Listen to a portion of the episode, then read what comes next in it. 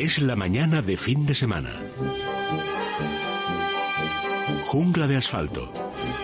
Con el padre Mundina y Miguel del Pino.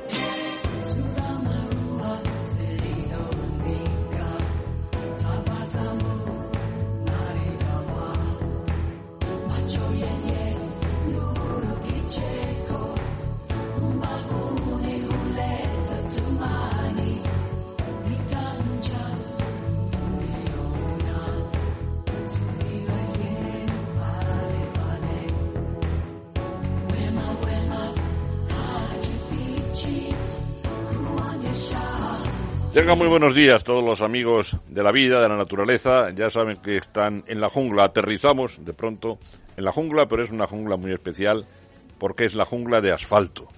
Una cita con la naturaleza, con la vida, con la ciencia, con los animales domésticos y con las plantas, que también para nosotros tienen su importancia. El tema del coronavirus, el tema de la pandemia que sufre la humanidad, lógicamente tiene que ponerse en primer término siempre en nuestro programa y así hacemos referencia de ello. Sin embargo, yo recuerdo en mi juventud una conferencia de ornitología entre aficionados donde el, bueno, no estaba a la altura de las circunstancias el, ponente y de pronto salió una voz atronadora entre el público que dijo que hable el que sepa. Bueno, pues efectivamente estamos teniendo mucha información, pero no toda responde a la, a la veracidad y a la calidad que mereceríamos. Nosotros, queriendo que nuestros oyentes tengan siempre la mejor información, la mejor comunicación, vamos a cumplir hoy lo que era para mí una, una vieja aspiración, que era poder tener con nosotros en este programa, en Jungla de Asfalto, a quien yo considero una de las máximas autoridades, como es el profesor César Nombela, catedrático emérito de la Facultad de Farmacia de la Complutense, miembro de la Real Academia de Farmacia, presidente de numerosas fundaciones científicas y una de las personas, uno de los científicos que lleva adelante algo que para mí es importantísimo, que es saber salir de su laboratorio, salir de su ciencia para también divulgar. Es también el profesor Nombela, excelente divulgador. Don César, muy buenos días. Buenos días, con mucho gusto les atiendo. Pues la verdad es que para nosotros es una, para mí una vieja aspiración, porque queremos siempre empezar nuestra jungla de asfalto con una referencia a lo que consideramos importantísimo en este momento, que es informar sobre esta pandemia. Profesor, antes de nada, ¿cuál es el retrato, el retrato científico de este virus del que no sabíamos nada porque es completamente novedoso? ¿Cómo es el SARS-CoV-2? El SARS-CoV-2 es eh, un coronavirus, que quiere decir virus que tiene ácido ribonucleico, RNA, como material genético. Este ácido nucleico es una sola molécula de unos 30.000, una cadena de unos 30.000 eslabones, 30.000 nucleótidos. Eso quiere decir que entre los virus que tienen RNA es de los más grandes en cuanto a material genético.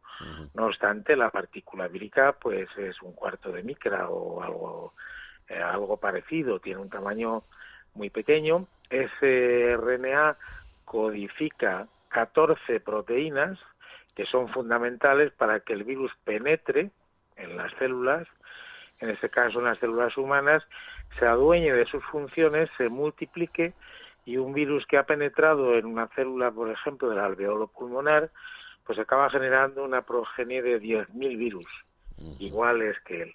Tiene una capacidad inmensa de multiplicación.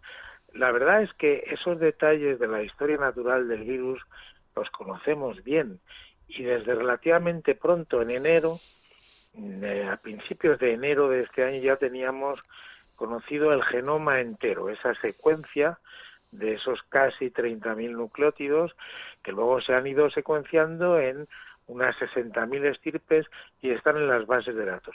Por tanto, conocemos muy bien las tripas del virus, pero nos sigue faltando pues muchas más cosas que querríamos conocer y que tenemos que seguir avanzando en su conocimiento. ¿Crees que un virus nuevo, por lo tanto, hasta hace muy poquito desconocido? Profesor, muchos amigos y compañeros en el mundo de la divulgación científica me dicen que vas a tener al profesor Nombela. Pregúntale, me transmiten preguntas para usted, ¿verdad? Una de, las, de esas preguntas que inquietan a muchos compañeros en la divulgación científica es la siguiente. Parece que los murciélagos, queda claro que son un importante reservorio de coronavirus, ¿verdad? Sin embargo, ese coronavirus que salta del murciélago al hombre parece tener un intermediario aunque no se ha podido descubrir. Se ha hablado de serpientes, se ha hablado del pangolín, de civetas, de diversos carnívoros.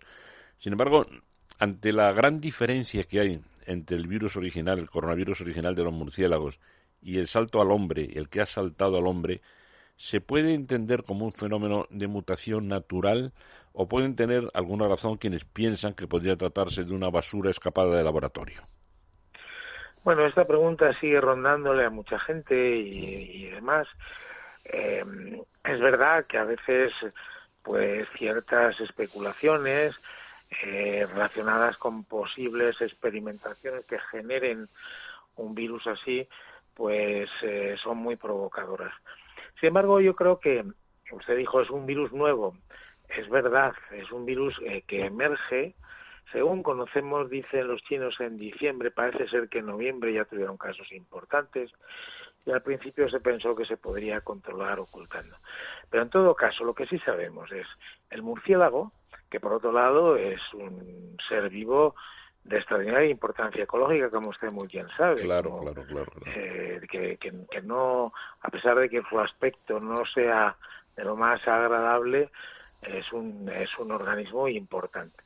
El murciélago es un reservorio de coronavirus. Tiene muchos coronavirus y ya tenemos información científica de otras circunstancias en que un coronavirus del murciélago ha saltado a la especie humana. Así ocurrió en 2002 con el primer SARS, con el, que este virus lo llamamos SARS, sería el, segundo SARS, SARS quiere decir síndrome respiratorio agudo grave. El primero que emergió en 2002 procedía también del murciélago y se pudo establecer que la civeta había sido un animal intermediario. La civeta, incluso los chinos la comen, está en los mercados y, demás.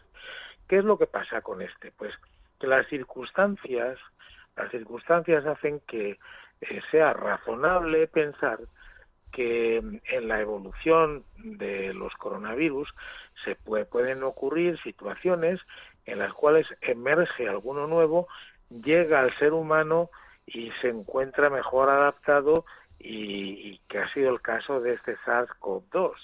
Es un virus que ha llegado al ser humano que una vez que establecido en el ser humano se ha convertido en altamente transmisible y por tanto extraordinariamente contagioso, lo que ha dado lugar pues a esta pandemia que tenemos entre manos.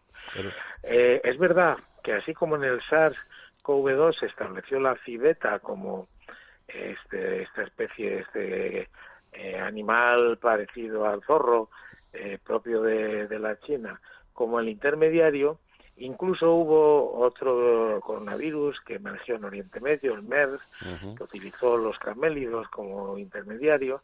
En este no lo conocemos, no conocemos todavía, ni siquiera sabemos si lo conocemos, se ha especulado, que parece que hay un virus en el pangolín que podría ser el antecedente y luego resulta que eh, la herramienta que tenemos, que es coger esa secuencia y compararla, compararla con la de los coronavirus propios del murciélago, los que están en el murciélago y sabemos que no que no que se mantienen en este organismo.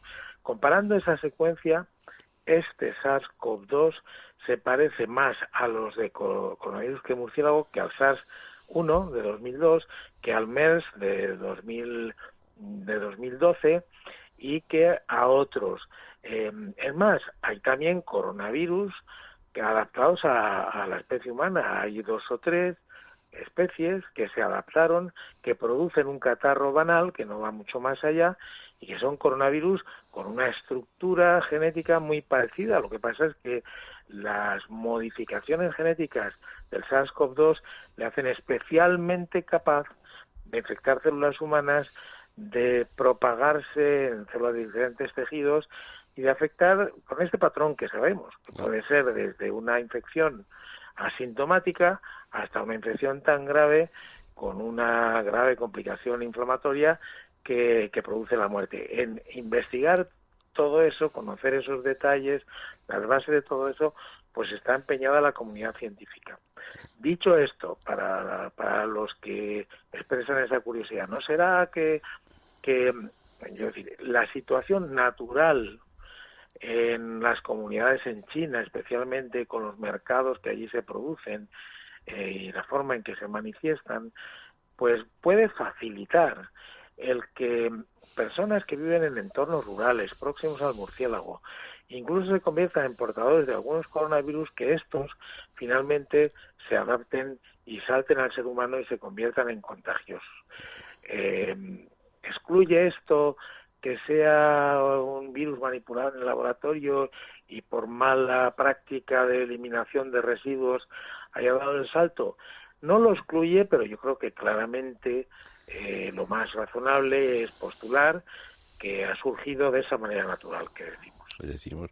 La verdad es que, hablando en sentido figurado, para un virus o para cualquier parásito, llegar a la especie humana es un exitazo, porque claro, en la cantidad de individuos que tiene nuestra especie ahora mismo y la capacidad de moverse por todo el mundo le asegura al virus la máxima difusión, ¿verdad? Entonces, quizá la pregunta es ¿cuándo aparecerá el siguiente, el SARS-3, ¿verdad?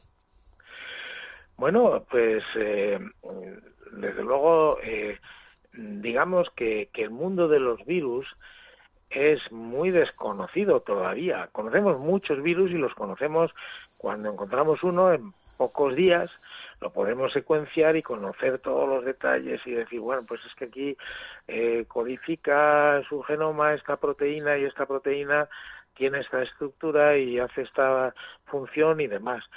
Pero hay muchísimos virus por conocer. De hecho, hay en marcha un proyecto, como ahora todo termina en OMA, el genoma humano, el proteoma humano, el microbioma, pues hay un proyecto Viroma, y este proyecto Viroma pues tiene identificados que probablemente pueden existir 800.000 virus diferentes humanos que aún no conocemos y que pueden irse evolucionando y adaptando de esta manera. Dicho esto, también es verdad que las circunstancias que han dado lugar a, virus como este SARS-CoV-2 pues son bastante conocidas.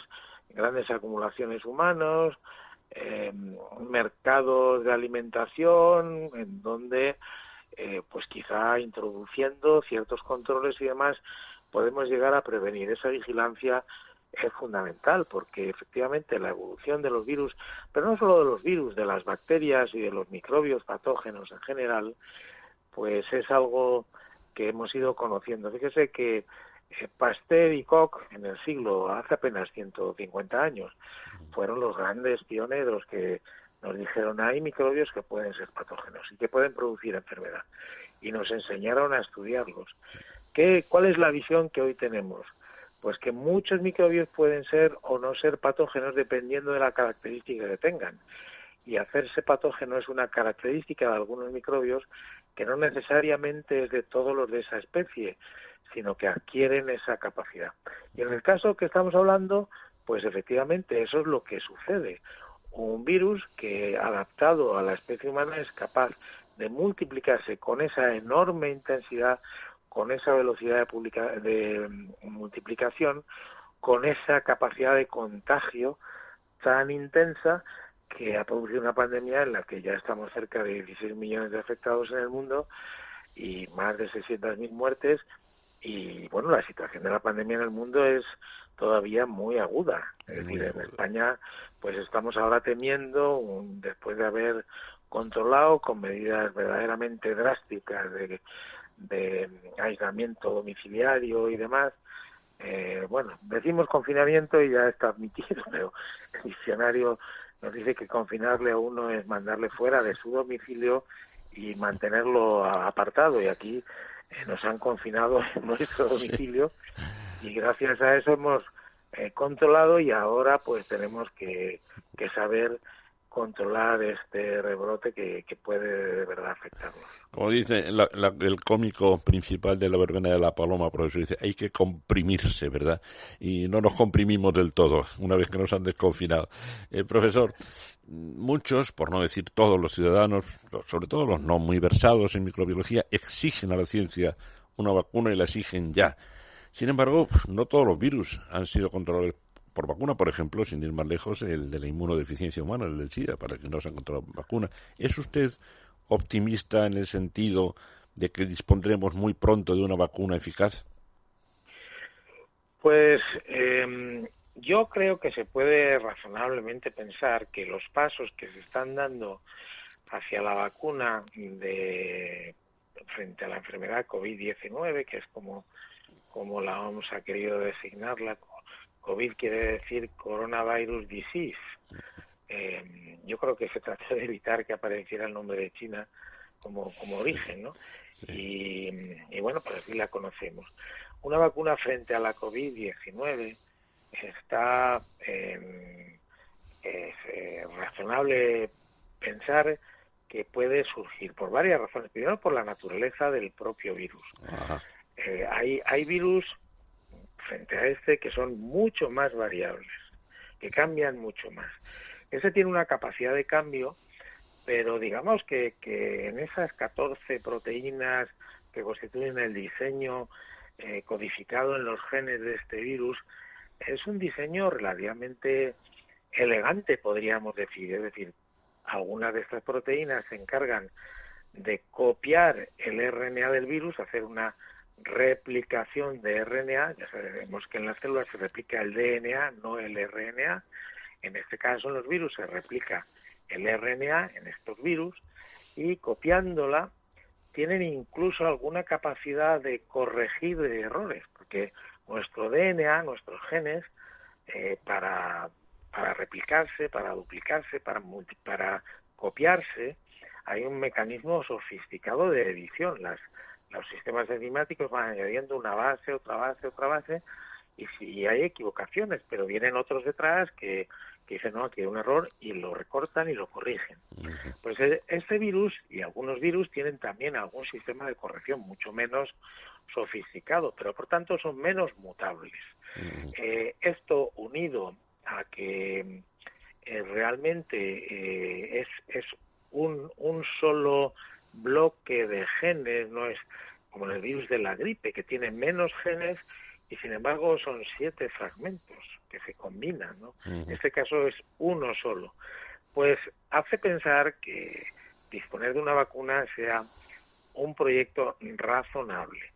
Eh, ¿Qué es lo que pasa? Que eh, al mismo tiempo se han puesto tales esfuerzos por el interés que esto ofrece, porque potencialmente eh, la población a vacunar, pues, pues es la, la, totalidad de la humanidad. Y si pensamos en varias dosis, pues imagínense la, la cantidad de vacuna que hay que producir y para quienes en esto pueden ver efectivamente un negocio legítimo, una forma legítima de trabajar y de obtener una compensación pues puede haber ese, esos esfuerzos para la vacuna. Entonces hay eh, más de 20 plataformas diferentes, de diferentes estrategias. Y además, eh, normalmente las vacunas que conocemos y que tenemos en uso, que son muchas, pero que nos siguen faltando muchas, pues tardan un tiempo largo en desarrollarse y una vez que ya se ha obtenido y se ha demostrado que es una vacuna buena, incluso Mm, construir una factoría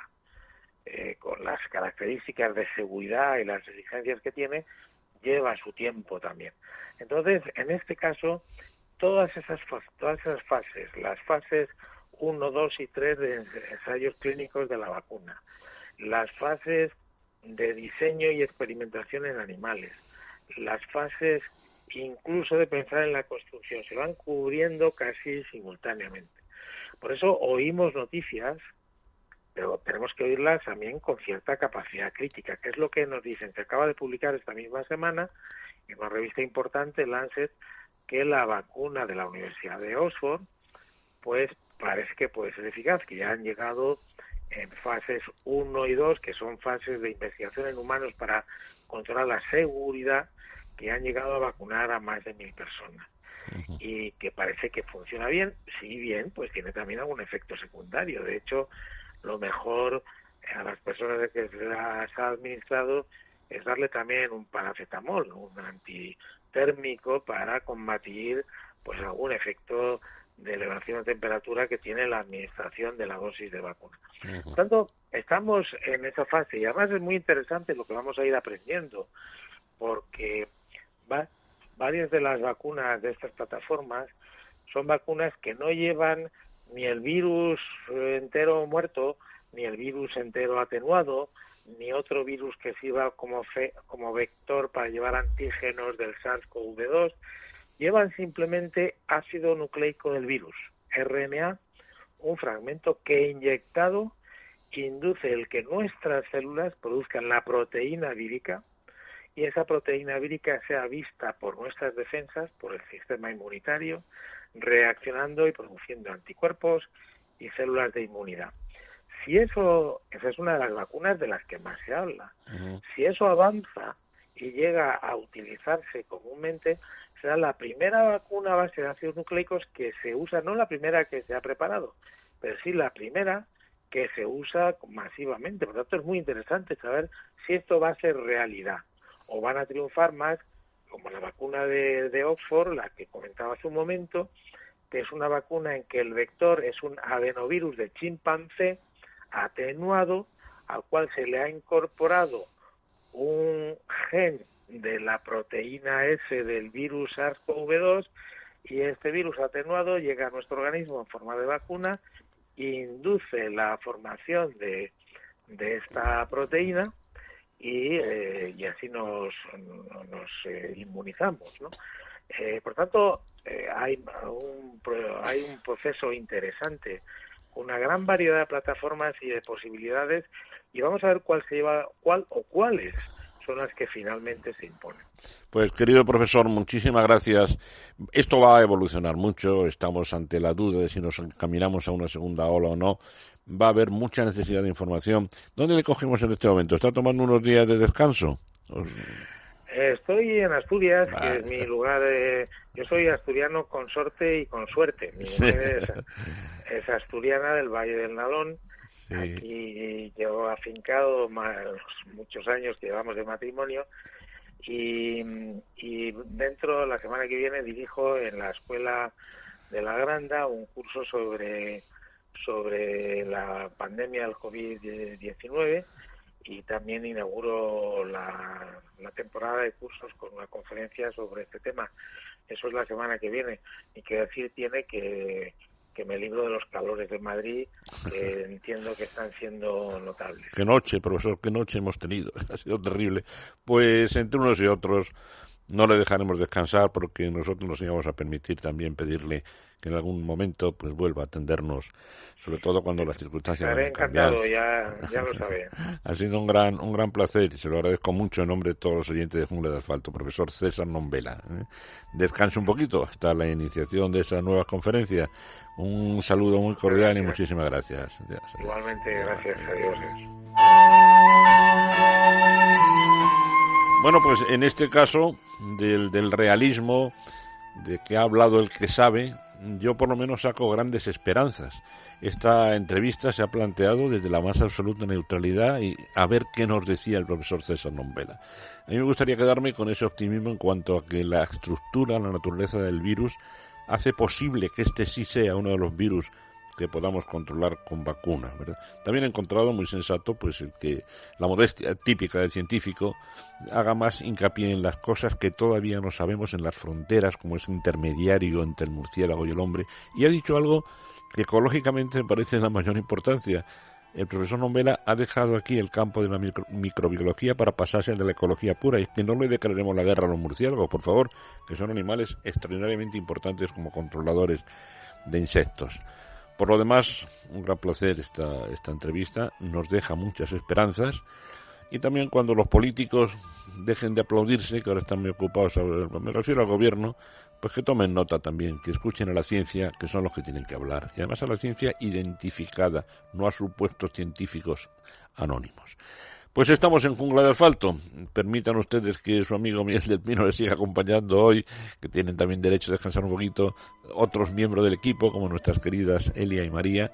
Bueno, en el control garantía de calidad, nada menos que Raquel Robles. ¿eh? Interesante, ¿verdad, Raquel? Oír hablar a la gente que sabe. Y nosotros continuamos, porque no olvidamos el mundo de las plantas domésticas, de los animales domésticos, que tienen su corazoncito y no se preocupen, que el padre Mundina no les olvida en estos días de máximo calor, que es cuando las plantas más cuidado necesitan. A ver qué nos dice el padre.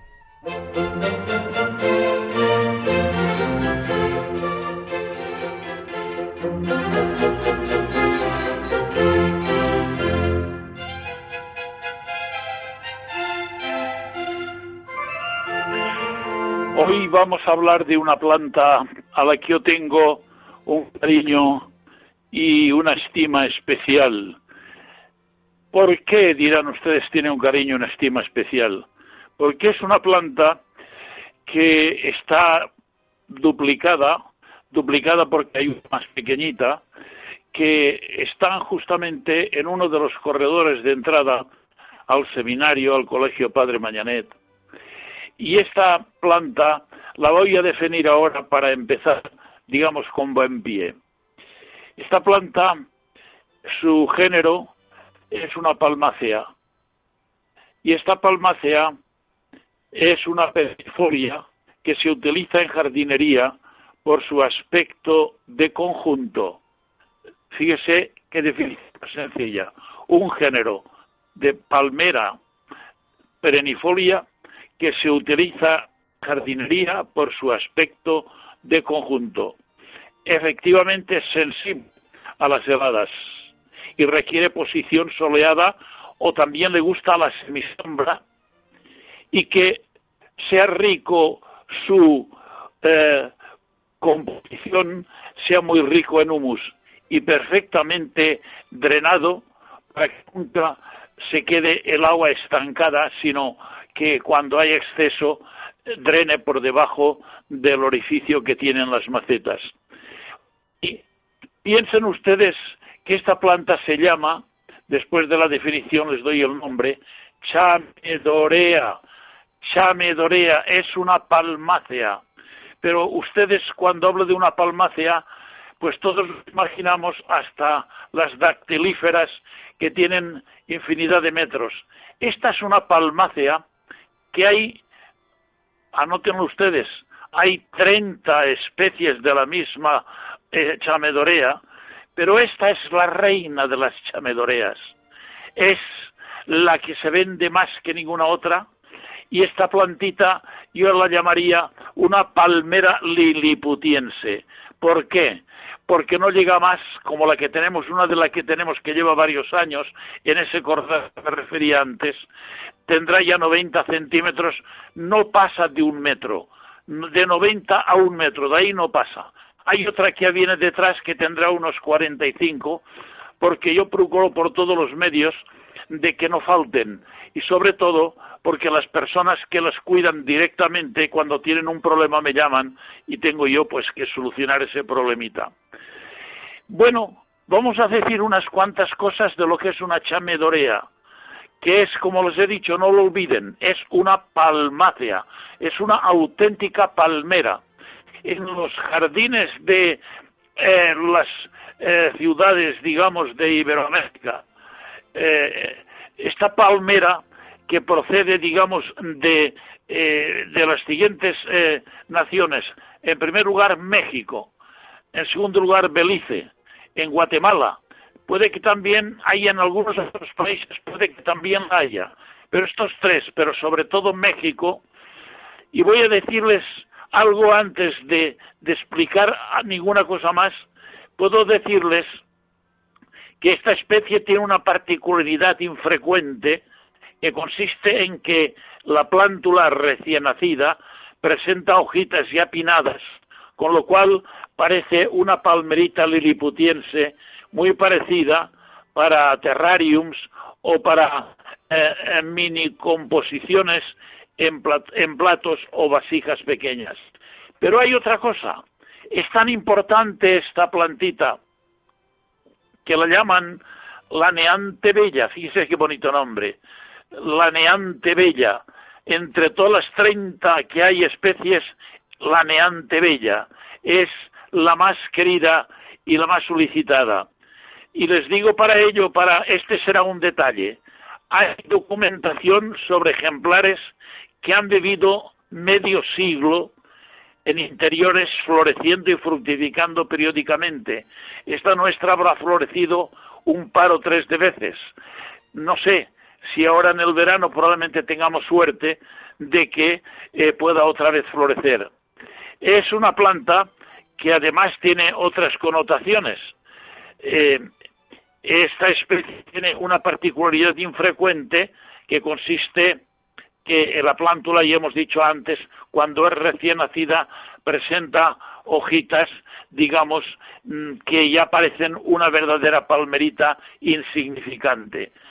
Podríamos decir de esta palmera, yo podría estar hablando de ella, pues no lo exagero, pero quizá 20 o 25 minutos. Y es conveniente saber alguna cosa más.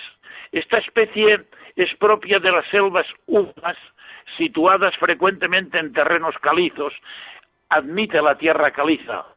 Y, en y llega incluso en altitudes de hasta unos 1.400 metros de altura, todavía ahí la planta está en su perfecta condición.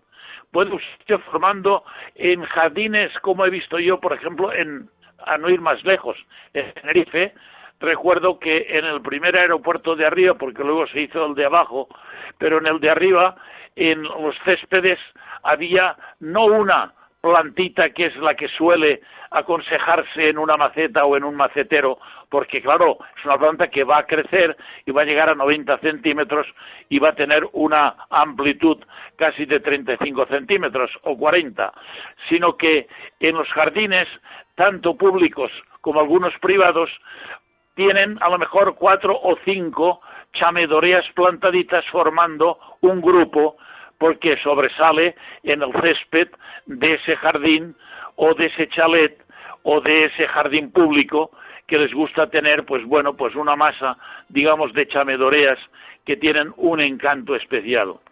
Puede usarse formando, como dicho, grupos en medio de los céspedes, pero sobre todo resulta adecuada para cultivar en maceteros o en jardineras, decorando interiores, patios o terrazas como tenemos aquí, que se surte de las luminosidades de las ventanas que son bastante grandes, pero que no salen al exterior, sino que han crecido y se desarrollan con la luz que proyectan las ventanas que tiene el corredor.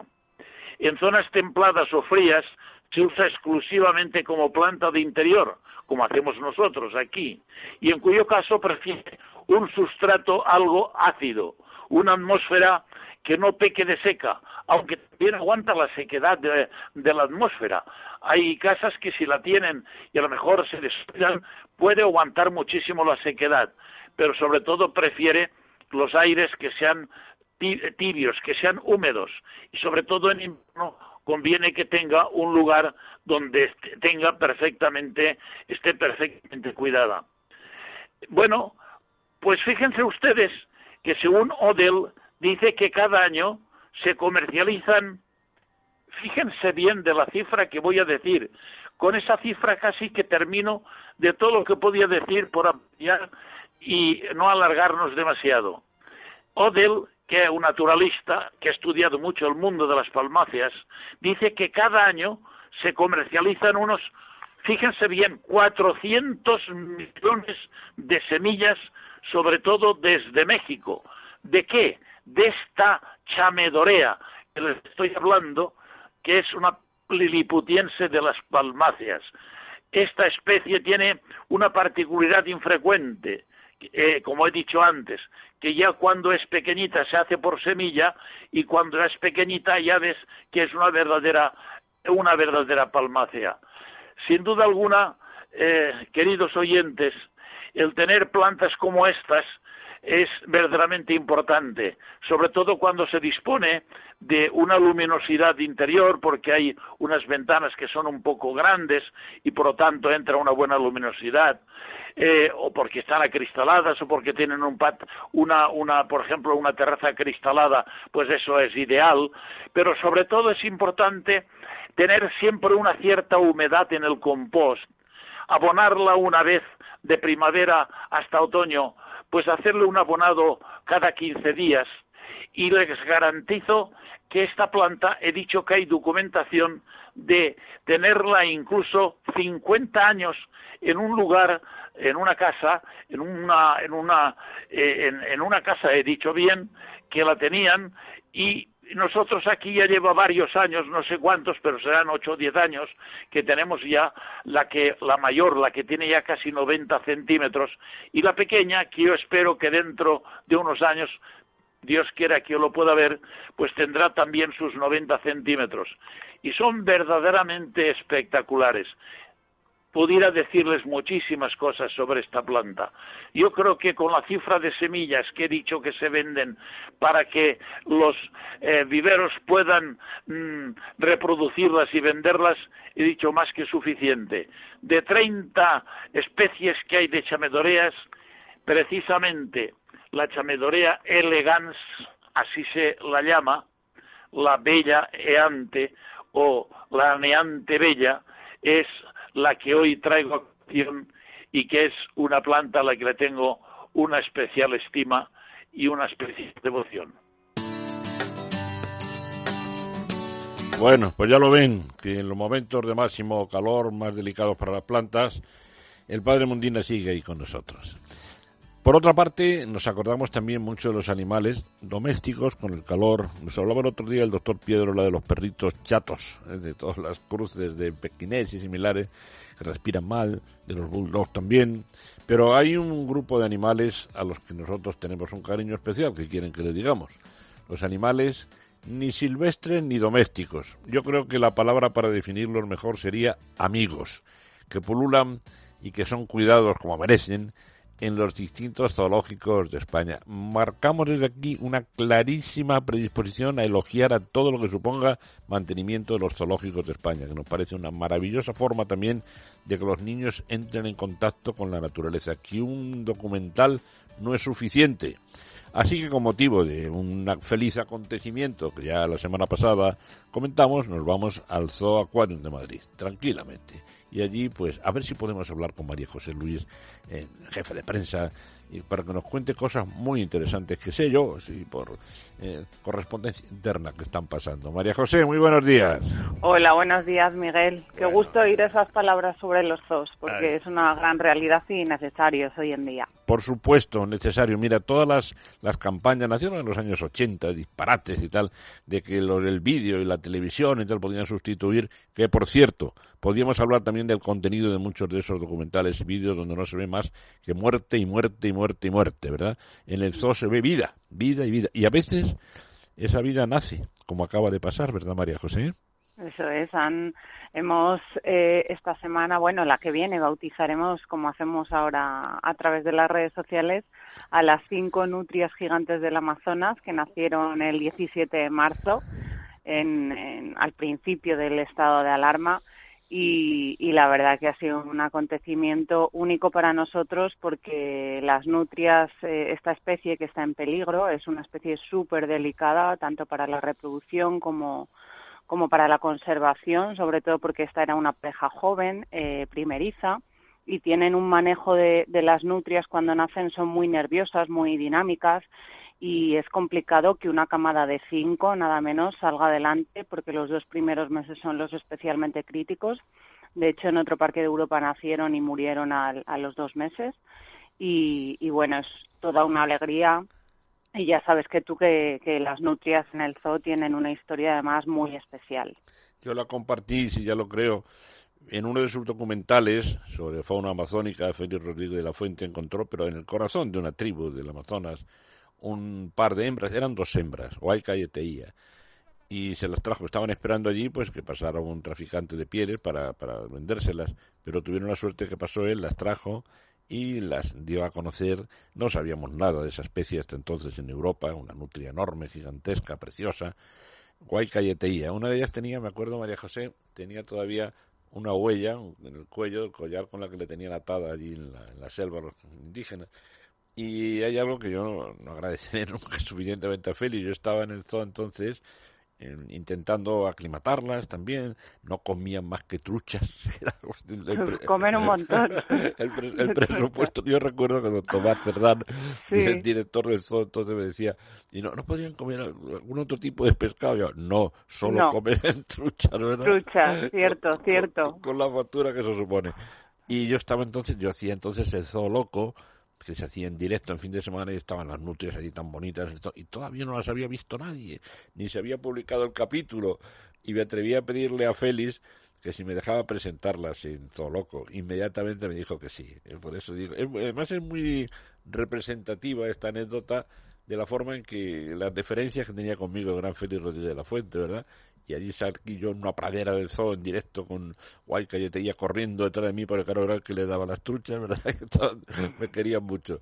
Y, pues eso es, eso es único, ¿eh? Una imagen única. ya lo creo. Por eso, por eso sé el valor que tiene, el valor científico que tiene el nacimiento de estas cinco nutrias. María José, acabas de referir algo que también a veces es un problema en los zoológicos, que es cuando nacen animales que tienen delicadísimos los primeros momentos de vida, ¿Lo decimos o no? ¿verdad? Yo creo que lo más prudente es esto, esperar. A que claro, que es lo que se ha hecho ahora, ¿verdad?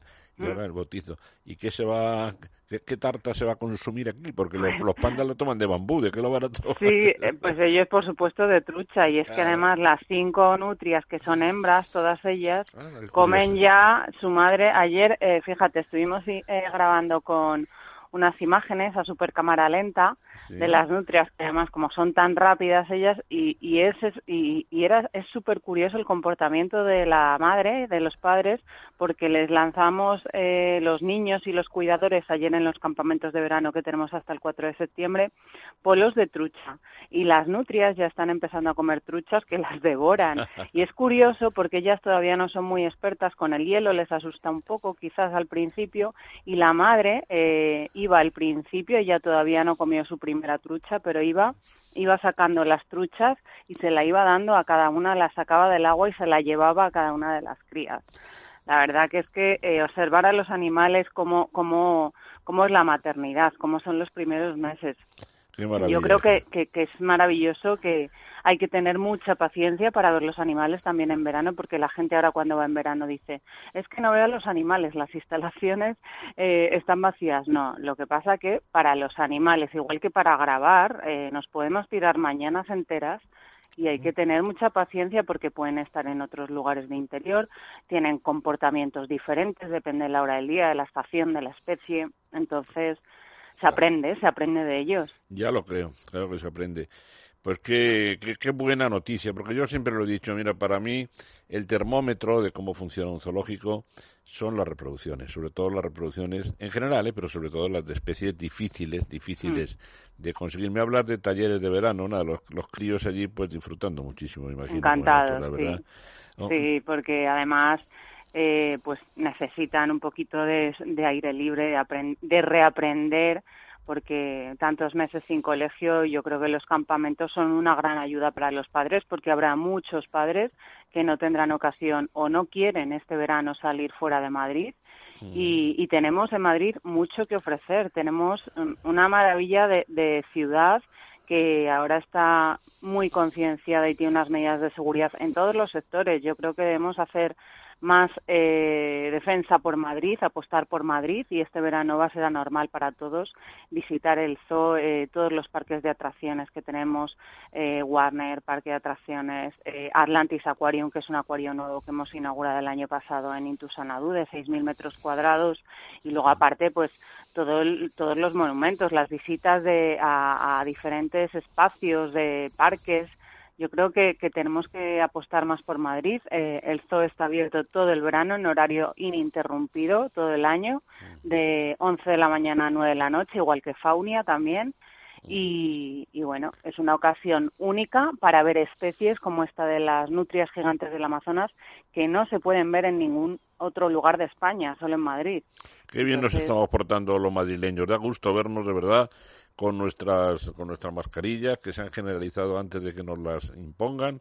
Me parece que sí. Y luego la, la opción de, de, que los niños se desentumezcan un poco de lo que se han portado muy bien también los niños pobrecitos ¿eh? se han portado muy bien que ahora puedan disfrutar me parece pues más interesante que nunca contáis de verdad con nuestro desinteresado y más sincero apoyo ¿eh? nos parece muy importante la labor que se hace en los parques en los parques zoológicos en el, en el moderno concepto, que es más que un parque zoológico, ¿verdad? Por ejemplo, Faunia Acuario de Madrid.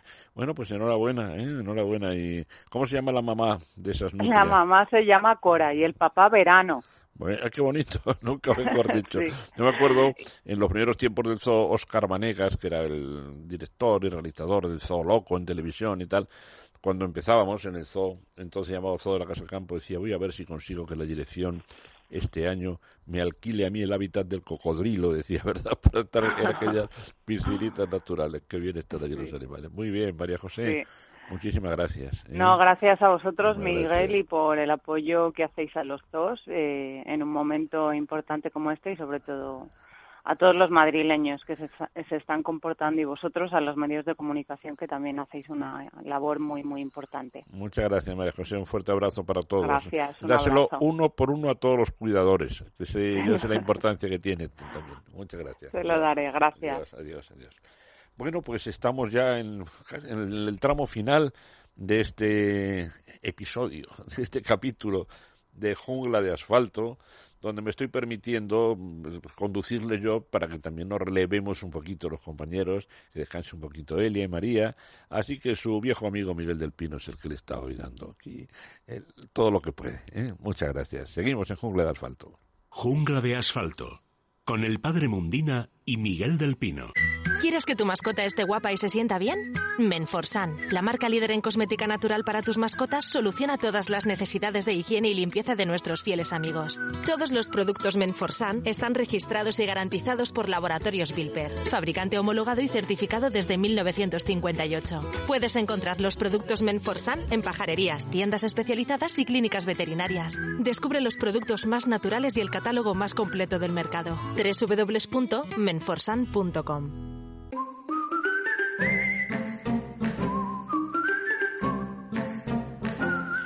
El exceso de cal en el agua causa muchos problemas. A veces nos duchamos y nos pica la piel. Para acabar con este problema saludamos ya a Antonio Ruiz, que nos cuenta las ventajas de tener un masical colocado en casa. Buenos días, Antonio. Hola María, muy buenos días. En casa, o en el negocio, o en la comunidad de propietarios, o incluso en las explotaciones agrícolas y ganaderas, porque tratando el agua dura conseguimos que con masical se comporte como un agua más blandita e impedimos que la cal se vaya incrustando y, elimina, y podemos eliminar toda la que se ha ido depositando con el paso del tiempo, mejorando la calidad del agua en todos los grifos al mismo tiempo. ¿Qué más beneficios vamos a tener?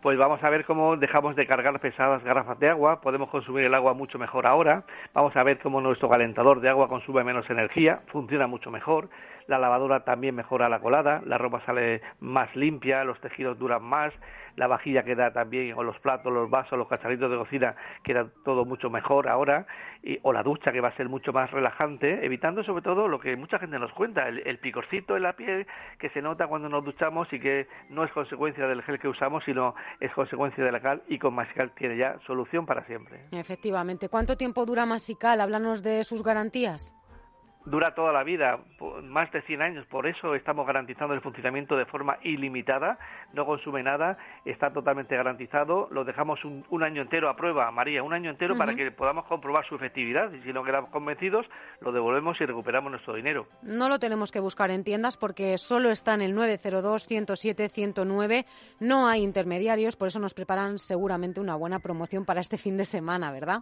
La mejor, la mejor de las promociones que estamos poniendo en marcha solamente hoy y mañana, tres masical al precio de uno. María, has oído bien, por 99 euros que es el precio de un masical, te vas a llevar tres, tres masical. Y si nos llamas ahora al 902 107 109, oyentes de Es Radio, gasto de envío gratis. Recuerden, tres por uno solamente hoy y mañana domingo. Pues tres por uno en masical, llamando al 902 107 109 masical. Les recuerdo el teléfono 902 107 109 Gracias, Antonio. Un saludo, buenos días. Está cansado el sol de tanto y tanto caminar, se va, se va. Corrían los años 70 cuando los artistas melódicos italianos arrasaban en nuestras listas de éxitos. ¿Dónde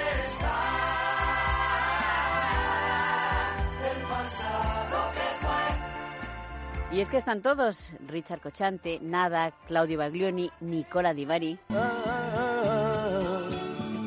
basta encontrar el prado más verde que hay. Fueron muchos los cantantes italianos que triunfaron en esa década como lo habían hecho los franceses unos años antes. Y mis manos en tu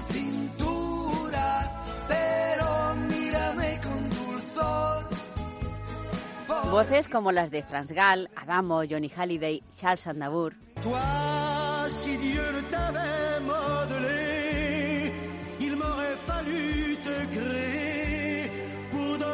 La música francesa había creado un estilo único que conquistó al mundo.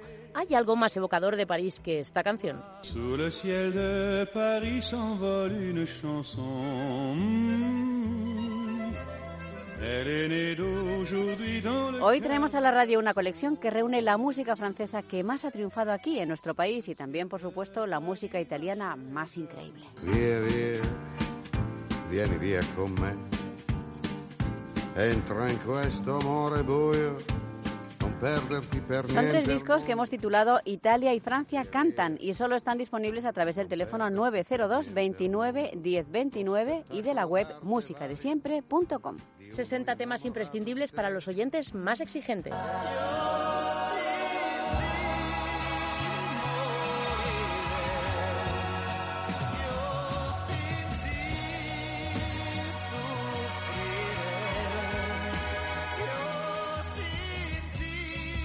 En esta colección, amigos, todas las canciones son buenísimas y algunas muy difíciles de encontrar. Hoy las pueden conseguir por solo 33 euros más gastos de envío en la web musicadesiempre.com o llamando este número 902 29 10 29.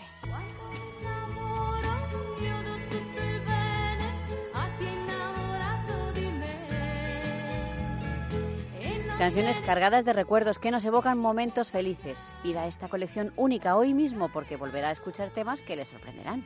Retiens la nuit avec toi, elle paraît si belle. Recupere momentos mágicos de su vida con la colección Italia y Francia cantan. Pídanla hoy en la web musicadesiempre.com o llamando al 902 29 10 29.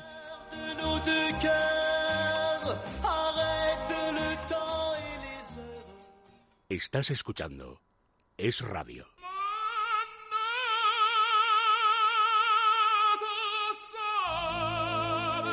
Queridos amigos de Música y Letra, este sábado a las 11 de la noche, como siempre, escucharemos el cuarto y último programa dedicado al gran tenor Luciano Pavarotti. Esta vez con canciones napolitanas, O Sole Mio, Catarí, Torna Surriento, canciones muy populares, Caruso, Granada, el Pavarotti más popular en música y letra. Con Andrés Amorós.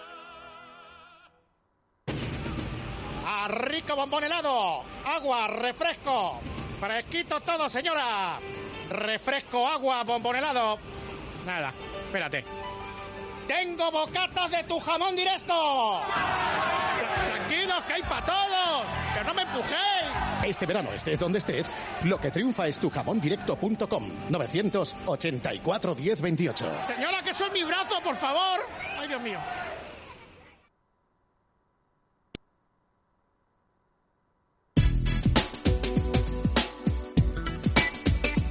Bueno, y en medio de tantas maravillas, recuerdo cuando Nicola Di Bari ganó en el año 1982 el Festival de Eurovisión solito, allí con sus gafitas, su traje, sin, sin aspavientos, sin luces rarísimas. En fin, qué buena oferta musical. Pero no se nos va a olvidar también algo muy importante para nosotros, que es recordar a nuestros amigos de Menforsan. Esta vez eh, nos recordamos un producto muy importante para luchar contra los insectos restantes. Ya hemos peleado con Menforsan contra la aviación enemiga, ¿verdad? Contra esos mosquitos, moscas y demás gente de mal vivir. Esta vez queremos recordar, así me lo dice el doctor Picabea, que le parece importante, el producto Flyer limpia suelos, limpia suelos contra los insectos restantes. En este caso, empleamos un insecticida, permetrina, perfectamente asimilables por la fauna doméstica, se friega con ese producto y una, una vez fregado queda completamente limpio de insectos restantes, cucarachas, hormigas, hormigas, que este año hay una plaga enorme, y es completamente inocuo para nuestros animales de compañía. Deja incluso deja un olorcito agradable. Así que no nos olvidamos hoy, en medio de la ciencia, de los animales domésticos también. Estado buscando en el diccionario a ver si encontraba un calificativo para el individuo ese que dejó una niña con su perrito en una carretera, ¿verdad? Pero la actitud de la niña, terminó bien gracias a la Guardia Civil, pero la actitud de esa niña abrazando a su perrito, llorando, queriendo, con la obsesión de que el perrito no se le escapara, nos dice muy claramente cuál es la importancia de la relación entre niños y animales domésticos, entre ellos los perros. Qué bien que la historia terminara de manera feliz. Y mañana hablaremos también de lo que suponen los perros de terapia como refuerzo emocional para esos niños que se han pasado meses y meses, bueno, días y días encerrados. Mientras tanto, pues nos despedimos. Ha sido para mí un especial placer hoy acompañarles en nombre de todo el equipo de Jungla de Asfalto. Les habló su amigo Miguel del Pino, Kelu en los mandos y les decimos sencillamente hasta mañana. Jungla de Asfalto, con el padre Mundina y Miguel del Pino.